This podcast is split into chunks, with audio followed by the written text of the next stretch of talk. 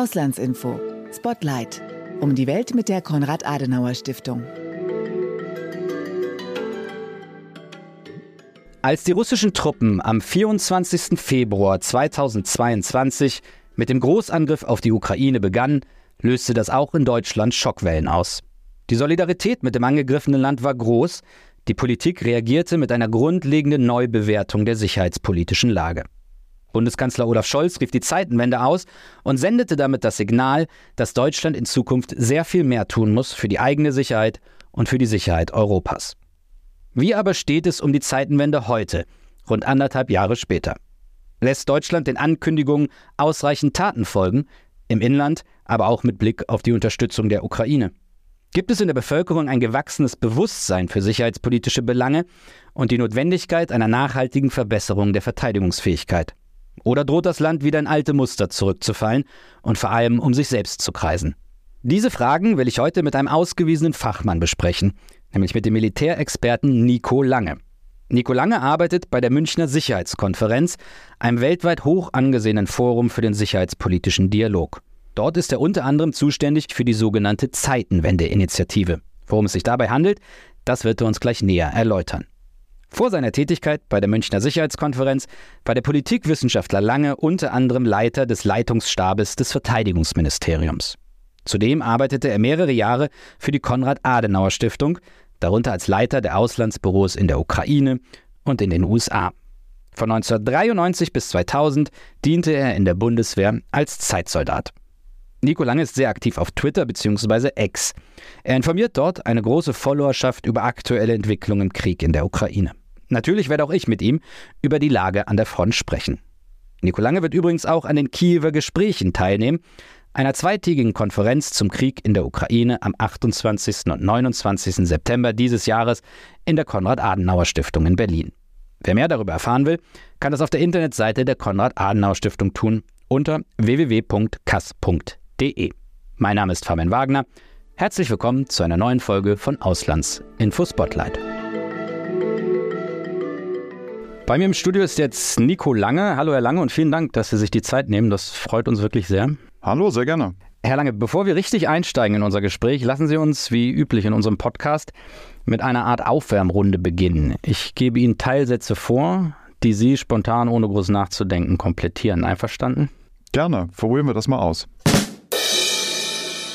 Wenn ich an meine Zeit in der Ukraine von 2006 bis 2012 zurückdenke, dann dann denke ich an das Land, das es hätte werden können, wenn wir in der Lage gewesen wären, den russischen Angriff abzuschrecken.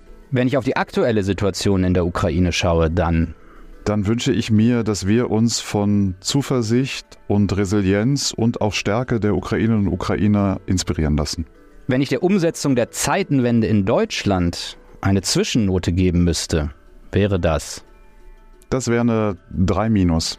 Okay, vielen Dank. Warum Sie eine 3 Minus geben, da werden wir sicherlich noch was zu erfahren. Ich würde jetzt gerne mit Ihnen auf Ihre Tätigkeit bei der Zeitenwende-Initiative der Münchner Sicherheitskonferenz schauen. Was genau verbirgt sich eigentlich hinter dieser Zeitenwende-Initiative? Es sind im Grunde zwei Ideen, die da drin stecken.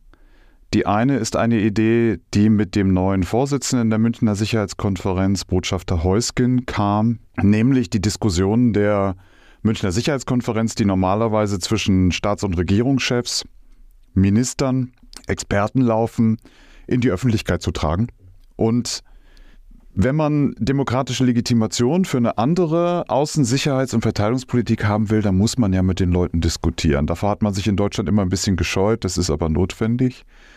Und das zweite Element ist natürlich, dass nach dem russischen Angriffskrieg auf die Ukraine bei den Menschen ein sehr großer Gesprächsbedarf da ist. Und es geht gar nicht darum, dass die irgendwie extreme Meinungen äußern wollen, sondern wir machen die Erfahrung, die suchen nach Orientierung, nach Informationen, nach Lösungsmöglichkeiten und das wollen wir bieten. Und was wir bisher erleben bei den Townhalls und bei den aufsuchenden Arbeiten, wo wir in Betriebsversammlungen und Schulen, in andere Veranstaltungen gehen, ist, dass das auch sehr gut angenommen wird. Deswegen machen wir das auch weiter. Sie haben jetzt die Townhalls angesprochen. Das ist diese sogenannte Zeitenwende on Tour.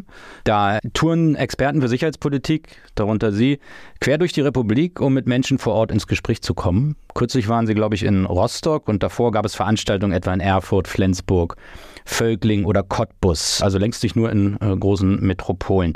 Was sind denn die wichtigsten Erkenntnisse aus den Diskussionen mit der Bevölkerung. Haben Sie den Eindruck, dass ein neues Bewusstsein für sicherheitspolitische Belange entstanden ist? Ja, wir müssen miteinander sprechen. Das merkt man überall und nicht nur Experten oder Regierungsvertreter oder Politiker mit den Bürgern, sondern auch die Bürger untereinander. Deswegen ist es ja auch eine Town Hall mit einer Bühne in der Mitte und dem Publikum drumherum. Dann können sich auch die Bürger gegenseitig sehen und durchaus miteinander sprechen.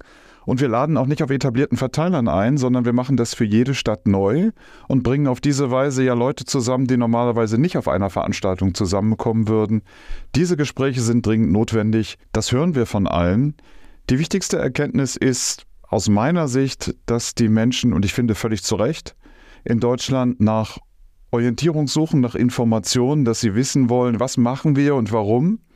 Jedem ist klar, dass das was kostet. Jedem ist klar, dass das auch Lasten mit sich bringt. Aber wenn erklärt wird, warum, dann sind die Bürger auch bereit, diese Lasten zu tragen. Man sollte jedenfalls nicht auf diese Schreckgespenster in der Berliner Blase hereinfallen, dass man mit den Leuten nicht reden könnte oder nichts erklären könnte. Das wird zu wenig gesehen, glaube ich, bei der Regierung. Wir machen ein bisschen, könnte man scherzhaft sagen, Arbeit, die die Regierung eigentlich machen müsste. Okay. Können Sie mir so zwei, drei Beispiele nennen, was so typische Fragen sind, die Sie da in solchen Townhalls, also wenn Sie sagen, das sind so Fragen, die, die mir schon öfter begegnet sind und da merkt man, das brennt den Menschen unter den Nägeln. Naja, es geht sehr stark um die Frage, was passiert da genau an der Front in der Ukraine. Es geht sehr stark um die Frage, machen die deutschen Waffen einen Unterschied? Es geht aber auch um die Frage, warum brauchen wir immer so lange, um alles zu diskutieren, wenn am Ende die Waffen doch geliefert werden? Und natürlich gibt es klassische Fragen, die auch in der breiten Öffentlichkeit eine Rolle spielen, nämlich wie sieht es aus mit Waffenlieferungen und gleichzeitig Verhandlungen? Was bringen eigentlich diplomatische Anstrengungen im Moment? Kann man Vereinbarungen mit Putin vertrauen? Und dann kommen immer, je nachdem, wo und wann die Diskussionen stattfinden, ganz aktuelle Themen hinzu. Das waren im letzten Winter sehr stark die Energiepreise und die Möglichkeiten, irgendwo Energieträger einzukaufen. Im Moment geht es aber auch sehr stark um die wirtschaftlichen Chancen Deutschlands, um Handelsbeschränkungen oder Möglichkeiten für Handel und natürlich auch um die deutsche Industrie. Und man merkt gerade jetzt, dass die Menschen sich Gedanken darüber machen, wie lange dieser Krieg noch dauert, was das für uns bedeutet, wenn es ein langer Krieg ist und ob die Ukrainerinnen und Ukrainer, die bei uns sind, ob die hier bleiben, ob die zurückgehen, wie eigentlich der Wiederaufbau der Ukraine gelingen kann. Also all diese Fragen trifft man an, an jedem Ort. Übrigens ist es gar nicht so unterschiedlich. Deutschland ist regional sehr verschieden. Aber die Fragen und die Diskussionen, die ähneln sich sehr. Das ist interessant, weil das hätte ich jetzt gefragt, ob Sie regionale Unterschiede festgestellt haben. Wir sehen das ja zum Beispiel natürlich regionale Unterschiede beispielsweise bei den Stimmenverteilungen für Parteien, die ja unterschiedliche Haltungen zu diesem Krieg haben. Aber das, das haben Sie gar nicht so festgestellt. Also es kommen bestimmte Fragen und bestimmte Bedenken, auch bestimmte Kritik, die kommt immer wieder. Man merkt, dass der Tonfall zum Beispiel in den ostdeutschen Bundesländern manchmal etwas rauer ist in diesen Debatten.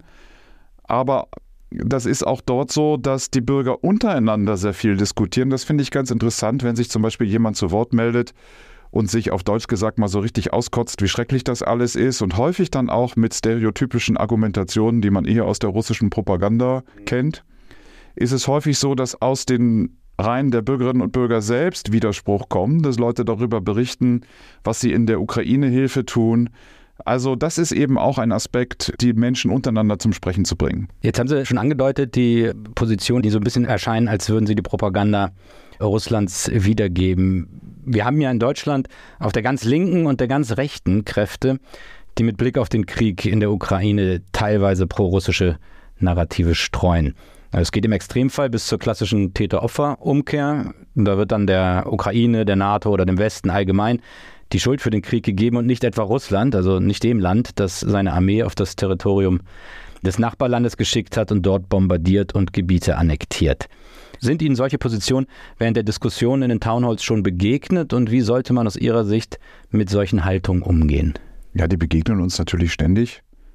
Und das ist ja auch nicht überraschend, weil die begegnen einem ja auch medial ständig. Ist ja nicht so, dass diese Meinungen nicht geäußert werden dürften. Die trifft man überall, im Fernsehen, in den Medien und natürlich auch in Townhall-Diskussionen. Und das aus meiner Sicht betrifft das ja einen klassischen Auftrag politischer Bildung. Zum einen diese Dinge nicht unwidersprochen stehen zu lassen, sondern dagegen zu argumentieren. Und gleichzeitig aber auch denjenigen, die in ihrem Alltag ständig damit konfrontiert sind, durch die eigenen Aussagen so eine Art argumentatives Handwerkszeug zu geben, damit sie die Debatten besser bestreiten können. Und daran gibt es auch einen großen Bedarf, das merkt man überall. Es ist traurig, dass viele, die sich für Selbstdenker halten, im Grunde nur billige russische Propaganda nachplappern und da hilft es, glaube ich, auch, das offen zu legen und mal genau zu zeigen, welche Narrative werden eigentlich gezielt gestreut aus Russland, mit welchen Methoden, warum gerade mit Blick auf die neuen Bundesländer, wo im kommenden Jahr gewählt wird. Also auch das ist ja Teil einer solchen Veranstaltung, die Dinge einfach offen zu legen. Wie erklären Sie sich, dass, dass in manchen Milieus diese russischen Narrative zu verfangen scheinen? Viele Leute haben Angst und die Angst der Menschen vor Krieg und vor Gewalt ist etwas, das manchmal sie dazu verleitet, nicht mehr ganz rational zu bleiben in ihren Abwägungen. Und mit dieser Angst muss man ja auch umgehen, sie ist real vorhanden in der Gesellschaft. Und wir merken auch bei vielen Diskussionen, dass viele Menschen ernsthaft Angst haben vor einem russischen Atomschlag. Und da kann man ja nur immer wieder erklären, warum die nukleare Abschreckung funktioniert und warum, egal welche Waffen man liefert, die Wahrscheinlichkeit eines russischen Atomschlags auf Deutschland nicht steigt. Aber über diese Dinge muss man eben sprechen und muss dafür ein Forum bieten und eine Plattform. Und das ist ja auch ein Sinn dieser Veranstaltung. Und wir haben eigentlich fast immer auch Vertreter der Bundesregierung dabei, weil wir glauben, dass auch die Bundesregierung sich erklären muss und sich diesen Bürgerfragen aussetzen muss. Und ich finde auch wichtig im Umgang mit diesen durch Russland gestreuten Narrativen, dass man vielleicht auf bestimmte Ängste verständnisvoll reagiert, dass man aber bei ganz offensichtlichen Unwahrheiten und Lügen, dass man da knallhart dagegen hält, um klarzumachen, dass solche Lügen und faktischen Unwahrheiten in der Debatte nicht akzeptabel sind. Ja, und vielleicht auch verdeutlicht, dass wenn man die Forderungen dieser besagten Kräfte umsetzen würde, was die Folge wäre. Ja, die Unterstützung für die Ukraine wie generell sicherheitspolitische Fragen sollte man nicht zu parteipolitischen Argumentationen machen. Und das ist ja auch ein guter Ratschlag auch an die Parteien in der Mitte, nicht zu denken, man kann sich da jetzt irgendwie taktisch verhalten und damit irgendwas gewinnen. Da ist, glaube ich, das Sicherheitsinteresse der Bundesrepublik wichtiger als äh, parteipolitische, taktische Fragen. Die Sicherheitsfragen sind aber über Jahre, wenn nicht sogar über Jahrzehnte nicht tief genug, nicht breit genug in der Gesellschaft debattiert worden. Deswegen gibt es da auch einen gewissen Nachholbedarf. Und jeder von uns macht ja auch die Erfahrung, das ist im Zweifelsfall nicht so einfach, warum wir amerikanische Truppen in Deutschland stationiert haben, das zu erklären, aber gleichzeitig auch zu erklären, warum wir selbst auch äh, an der atomaren Teilhabe dabei sein müssen, warum wir bestimmte Dinge tun und das in verständlicher Sprache zu machen, in kurzen Sätzen, das haben wir alle miteinander, glaube ich, nicht genügend geübt und das müssen wir auch schärfen und das ist notwendig für diese Veranstaltung. Ja, das, das ist ein interessanter Punkt. Ich finde, das merkt man zum Beispiel auch an solchen Diskussionen über Abschreckung, die Sie angesprochen haben, dass es häufig so ein Bild gibt, ja, Militär an sich, das ist irgendwie gefährlich und oft nicht gesehen wird, dass diese Abschreckung ja gerade dazu da ist, um große Konflikte zu verhindern. Sehen Sie das auch so? Ja, wir sollten keine Angst davor haben, die Dinge so auszusprechen, wie sie sind. Das nützt ja nichts. Unsere Sicherheit ist bedroht. Das hätte uns schon nach 2014 spätestens klarer werden müssen. Da gab es ja auch den Münchner Konsens von Joachim Gauck, Ursula von der Leyen auf der Münchner Sicherheitskonferenz, aber leider ist nicht genügend passiert seitdem. Jetzt ist dieser Angriffskrieg nochmal etwas, das glaube ich allen, die sich mit Sicherheit beschäftigen, nichts Neues sagt, aber um das Risiko und die Bedrohung breit in der Öffentlichkeit zu debattieren, und das müssen wir auch dringend tun, weil wir mehr für unsere eigene Sicherheit tun müssen. Dass wir darüber nicht gesprochen haben, kommt ja aus der Bequemlichkeit heraus. Die Amerikaner sorgen für unsere Sicherheit, wir mehren unseren Wohlstand und da müssen wir auch nicht darüber sprechen, aber diese Zeiten sind eben vorbei. Vielleicht kurze Anmerkung, Münchner Konsens, das äh, geht darum, dass zum Beispiel Joachim Gauck als Bundespräsident gesagt hat, wir müssen mehr für unsere Sicherheit tun, wir müssen mehr investieren. Die Erkenntnis, dass man sich für die eigene Sicherheit nicht nur auf die USA verlassen kann, sondern selbst deutlich mehr tun muss, ist also schon etwas älter und schien nach Beginn des russischen Großangriffs dann ja doch bei den allerwichtigsten oder bei allen wichtigen politischen Kräften im Land angekommen zu sein. Nun aber kann man den Eindruck gewinnen, dass mit Blick auf den Krieg in der Ukraine so ein gewisser Gewöhnungseffekt eingetreten ist und die Zeitenwende erheblich an Schwung verliert. Kürzlich schrieb der Spiegel, ich zitiere, die Zeitenwende verkommt in diesen Tagen zum Schlagwort, zu einem hohen Anspruch auf bröselndem Fundament. Sie schrumpft zum Zeitenwändchen. Teilen Sie diese doch recht harsche Kritik an der Umsetzung der Zeitenwende? Oder anders gefragt, tut die Politik genug, um die Notwendigkeit der Zeitenwende zu verdeutlichen und die Zeitenwende voranzutreiben? Ja, die Antwort darauf ist gar nicht so leicht zu geben, weil man ganz ehrlich konstatieren muss, die Rede des Bundeskanzlers am 27. Februar 2022 war eine historische Rede. Das die, Zeiten, die Zeitenwende-Rede? Das wird sie auch bleiben. Und alles, was in dieser Rede formuliert worden ist, aus der Position eines Bundeskanzlers, ist richtig und hat ja viele aufatmen lassen in dem Sinne, Deutschland hat jetzt endlich verstanden, endlich tun wir das, was notwendig ist.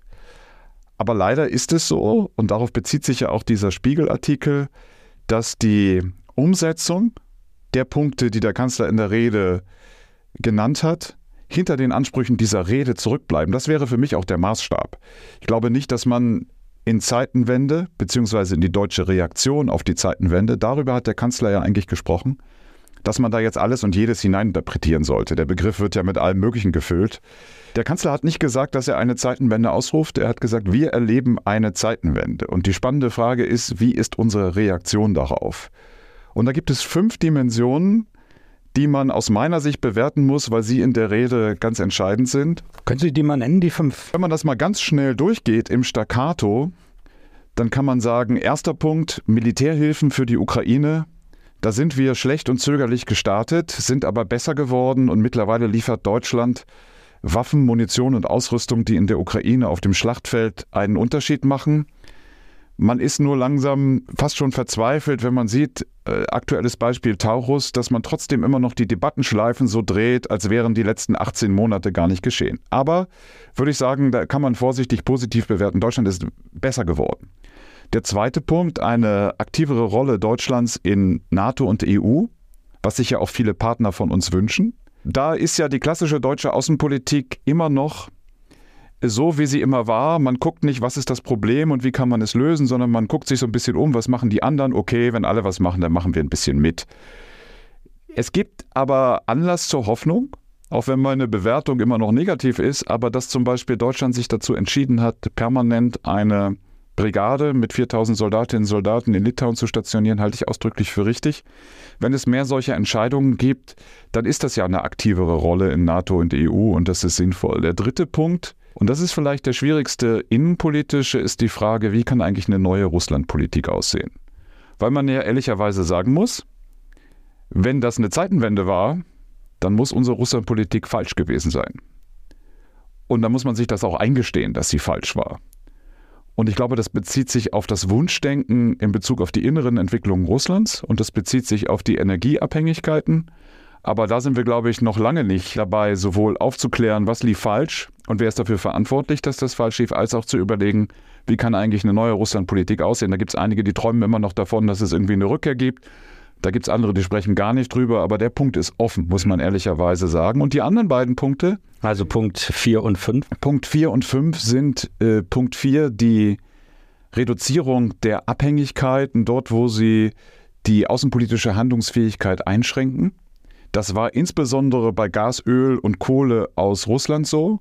Das betrifft aber durchaus auch andere Punkte wo man anerkennen muss, dass diese Bundesregierung in Deutschland insgesamt da Fortschritte gemacht hat, mit dem Effekt, dass Preise steigen und andere Effekte eintreten. Aber das ist, wenn man das so lange aufgeschoben hat, die Diversifizierung nicht zu vermeiden.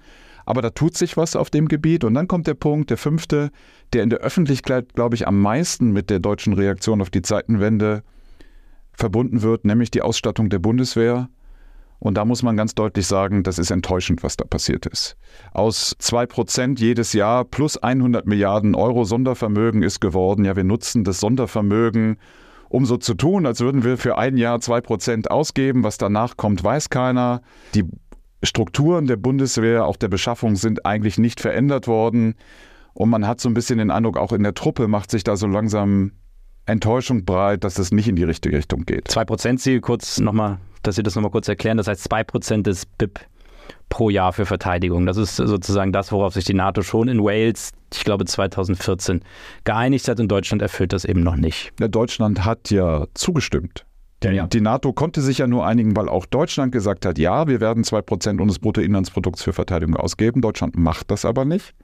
Und es gibt ja auch immer noch viele, selbst in hohen politischen Funktionen, die immer so tun, als wäre das Deutschland aufgezwungen worden und sich dagegen wehren. Aber das ist eine Verpflichtung, die Deutschland selbst mitträgt. Und in Vilnius ist es ja jetzt so gewesen beim letzten NATO-Gipfel, dass 2% als Untergrenze vereinbart worden ist. Und da ist Deutschland ehrlicherweise weit davon entfernt. Dass sich die Ukraine so gut gegen die russischen Truppen verteidigen kann, liegt nicht zuletzt auch an der immensen Unterstützung durch die USA. Der Europaparlamentarier und ehemalige polnische Verteidigungs- und Außenminister Radek Sikorski warnt in der Augustausgabe der Foreign Affairs sehr eindringlich davor, dass Europa sich darauf ausruht. Dass die USA die Ukraine weiter so unterstützen, sei unter anderem mit Blick auf eine mögliche Wahl Trumps alles andere als sicher. Zudem verweist Sikorski auf eine mögliche Eskalation um Taiwan, die die Kräfte der USA binden würde. In the next war, Europe might be on its own, heißt es in dem Text. Befürchten Sie das auch? Und wenn ja, was folgt daraus? Also Trump wird gewählt, wenn er gewählt wird. Da würde ich mich jetzt vorher nicht verrückt machen. Und innenpolitische Entwicklung gibt es überall. Die gibt es übrigens auch bei uns. Die gibt es auch in Polen, woher Sikorski herkommt. Äh, und die gibt es auch in vielen Ländern in unserer Nachbarschaft. Und die haben einen Einfluss auf diese Debatten. Was ich nicht verstehe in unserer Debatte ist, dass es viele gibt, auch in höchsten politischen Positionen, die sagen, oh, sie machen sich Sorgen, Herr Trump könnte vielleicht wieder Präsident der Vereinigten Staaten von Amerika werden. Aber dann folgt daraus nichts. Und da würde ich sagen, Sorgen machen reicht nicht. Und dass die Europäer mehr tun müssen, das ist, glaube ich, für alle der möglichen denkbaren Fälle die richtige Entscheidung. Also auch unabhängig davon, ob Trump gewinnt oder nicht. Biden hat sehr viel investiert. Die Geschlossenheit der Europäer ist ein Verdienst der US-Administration. Da müssen sich die Europäer nicht so sehr selbst loben. Das ist durch die Amerikaner so gekommen. Im Übrigen auch durch die Briten, was ganz interessant ist. Wenn man Biden mehr unterstützen will, auch für eine mögliche zweite Amtszeit, da müssen die Europäer sowohl bei der Lastenteilung in der NATO als auch bei der Lastenteilung der Hilfe für die Ukraine mehr tun. Und wenn die Republikaner im Wahlkampf das Thema aufwerfen oder Trump sogar Präsident äh, werden würde, auch dann wird das Thema Lastenteilung auf den Tisch kommen. Und wir haben in beiden Fällen doch einfach bessere Karten, wenn wir sagen können, wir tun mehr. Bei der Hilfe für die Ukraine, beim Schutz der Ostflanke, bei der Vorsorge für unsere eigene Sicherheit. Deswegen, ich verstehe, wenn man sich Sorgen macht. Was ich nicht verstehe, ist, wenn man sich Sorgen macht und dann aber nichts tut. Und wie erklären Sie sich das, wenn Sie jetzt sagen, dass manche wollen trotzdem irgendwie so weitermachen wie bisher? Ich meine, was braucht man noch, um aufzuwachen? Also mehr als das, was wir jetzt in der Ukraine sehen, kann es ja kaum geben. Es fällt offensichtlich einigen Beteiligten sehr schwer, lange gehegte Weltbilder, sowohl was Friedenspolitik insgesamt betrifft, aber auch was Russlandpolitik betrifft, aufzugeben und das Wunschdenken sozusagen loszuwerden. Das ist ja bemerkenswert. Deutschland ist eines der wenigen Länder, wo man auch nach 19 Monaten Krieg und nach unmissverständlichen Äußerungen Russlands und vor allen Dingen unmissverständlichen Taten Russlands immer noch Leute findet, die sagen, oh, man muss dann nur reden und man muss denen nur was anbieten und man braucht im Grunde nur Diplomatie. Das wird ja die ganze Zeit versucht. Das wird nur abgelehnt von der russischen Seite. Also das ist erstaunlich, wie lange sich diese kontrafaktischen Argumente in der Debatte halten. Ja, aber wie erklären Sie sich solche Beharrungskräfte? Ist das einfach, weil, ja, weil das so tief verankert war, dass man eben ein solches, solche Einstellung einfach nicht so schnell ablegen kann, egal was die Realitäten zeigen? Ja, ich glaube, es hat auch was damit zu tun, dass wir in Deutschland dazu neigen, leider insbesondere in den letzten Jahren, jede Debatte schnell um eine Debatte um uns selbst zu machen. Und es geht ganz kurz um das eigentliche Problem. Das eigentliche Problem ist ja die Verteidigung der Ukraine. Aber dann nehmen wir das eigentlich nur zum Anlass, um die ganze Zeit mit uns selbst darüber zu diskutieren, wie wir uns fühlen und wie es uns geht und unsere Weltbilder zu diskutieren. Und es wäre besser, wir bleiben einfach aufs Problem orientiert und sind da pragmatisch dabei, das Problem zu lösen. Es geht nicht um uns dabei in erster Linie, es geht auch um uns, aber es geht jetzt um die Verteidigung der Ukraine und was wir tun können, um dabei zu helfen. Aber diese Selbstbezogenheit der Debatten, das scheint mir gerade sehr typisch zu sein für Deutschland. Und kann es auch ein bisschen damit zu tun haben, dass, was Sie am Anfang angedeutet haben, dass es eben in Deutschland in den letzten Jahren, Jahr, Jahrzehnten im Grunde keine wirkliche reife sicherheitspolitische Debatte gegeben hat? Ja, wir haben immer darauf gehofft, dass jemand anders die außensicherheitspolitischen Probleme löst. Und wir waren ganz gut darin, immer uns irgendwie zu verhalten, wenn jemand anders einen Vorschlag gemacht hat ablehnen oder ein bisschen mitmachen oder von der Seite kommentieren. Was wir nicht so gewöhnt sind, ist zu sagen, wir wollen die Welt mitgestalten. Und wir machen selbst Vorschläge dafür, wie das geht und wir werben dafür, dass andere mitmachen. Im Grunde sind wir als Bundesrepublik Deutschland so wie eine Behörde. Etwas bürokratisch, etwas langsam und wenn was im Eingangskörbchen ist, also es passiert etwas, nur dann tun wir was, aber auch nur damit das weggeht. Wir wollen im Grunde unsere Ruhe haben und gemütlich weitermachen. Und das wäre ja die eigentliche Zeitenwende, wenn wir sagen, wir wollen nicht nur alles, was Veränderung ist, abwehren und unsere Ruhe haben, sondern wir wollen die Welt mitgestalten entlang unserer Interessen und wir wollen werben dafür, dass andere mitmachen. Aber ich glaube, dafür muss Deutschland noch eine Weile miteinander sprechen und auch arbeiten, dass wir diese Art von strategischem Denken entwickeln können. Herr Lange, über die Debatte in Deutschland, ich glaube, da könnten wir sehr, sehr, sehr, sehr lange noch sprechen. Ich würde zum Abschluss des Gesprächs aber gerne dann doch nochmal auf die Ukraine selbst gucken. Sie haben es eben gesagt, das ist ja das, worum es im Moment hauptsächlich geht. In den vergangenen Tagen häuften sich ja die Nachrichten von Erfolgen der ukrainischen Gegenoffensive. Wenn Sie auf die Lage an der Front blicken, wie schätzen Sie die Lage ein? Ganz wichtig ist im Grundsatz zu erkennen, wir können nicht beschließen, wie dieser Krieg weitergeht, sondern es ist umgedreht so, dass die Realität auf dem Schlachtfeld unsere politischen Debatten verändert. Das muss man sich auf der Zunge zergehen lassen, weil wir immer so tun, wir könnten den Krieg irgendwo hin debattieren. Das können wir nicht, aber der Krieg verändert unsere Debatten. Es ist jetzt so, dass die Ukraine bei der Gegenoffensive am Anfang große Schwierigkeiten hatte. Und man muss auch ehrlicherweise sagen, das, was zuerst die Ukraine versucht hat, hat nicht funktioniert. Schnelle Durchbrüche hat es nicht gegeben. Dass aber jetzt die Ukraine einen Weg gefunden hat, langsam, systematisch die russischen Verteidigungslinien zu durchbrechen und gleichzeitig die russische Artillerie und die russische Logistik, Führung und Kommunikation zu stören und zu dezimieren. Das Problem ist dabei, dass die politische Erwartungshaltung auch bei uns und die militärische Notwendigkeit und das militärische Tempo sehr weit voneinander entfernt liegen. Man sieht aber schon, wie die Debatten sich gerade verändern, nachdem alle gesagt haben, oh, das ist aber hoffnungslos und das ist gescheitert. Und wir sind auch immer schnell, weil wir die Bilder aus dem Ersten Weltkrieg im Kopf haben, von Stellungskrieg zu reden oder so. Das ist nicht das, was in der Ukraine passiert. Und jetzt sieht man, dass die Ukraine eine Chance hat, äh, sich da durchzusetzen. Die entscheidende Frage wird sein in den nächsten Wochen und möglicherweise Monaten, wenn die Ukraine durch diese Verteidigungsstellungen durchkommt, wie viele Reserven hat sie dann, um raumgreifend zu operieren und Gebiet zu befreien? Die Ukraine hält diese Informationen zu Recht geheim, deswegen ist das sehr schwer zu beurteilen. Was ist denn aus Ihrer Sicht jetzt die beste Strategie für die Unterstützer der Ukraine? Also was können die Unterstützer der Ukraine tun? Also ich kann schon mal sagen, was wir nicht tun sollten. Wir sollten nicht abwarten und zugucken und aufs Beste hoffen. Und wir sollten auch nicht jetzt Hinweise zu Taktik und Strategie von der Seitenlinie geben. Was wir tun sollten, ist uns auf langfristige und systematische Unterstützung einzustellen. Also ich meine, wenn der Krieg dann schneller vorbei ist, umso besser. Aber wir sollten nicht von der, und das ist ja in den letzten Monaten oft enttäuscht werden, von der Annahme ausgehen, oh, das ist bald vorbei oder das fährt, fährt sich fest, das ist ja sehr beliebt, sondern lieber davon ausgehen, dass es lange dauert.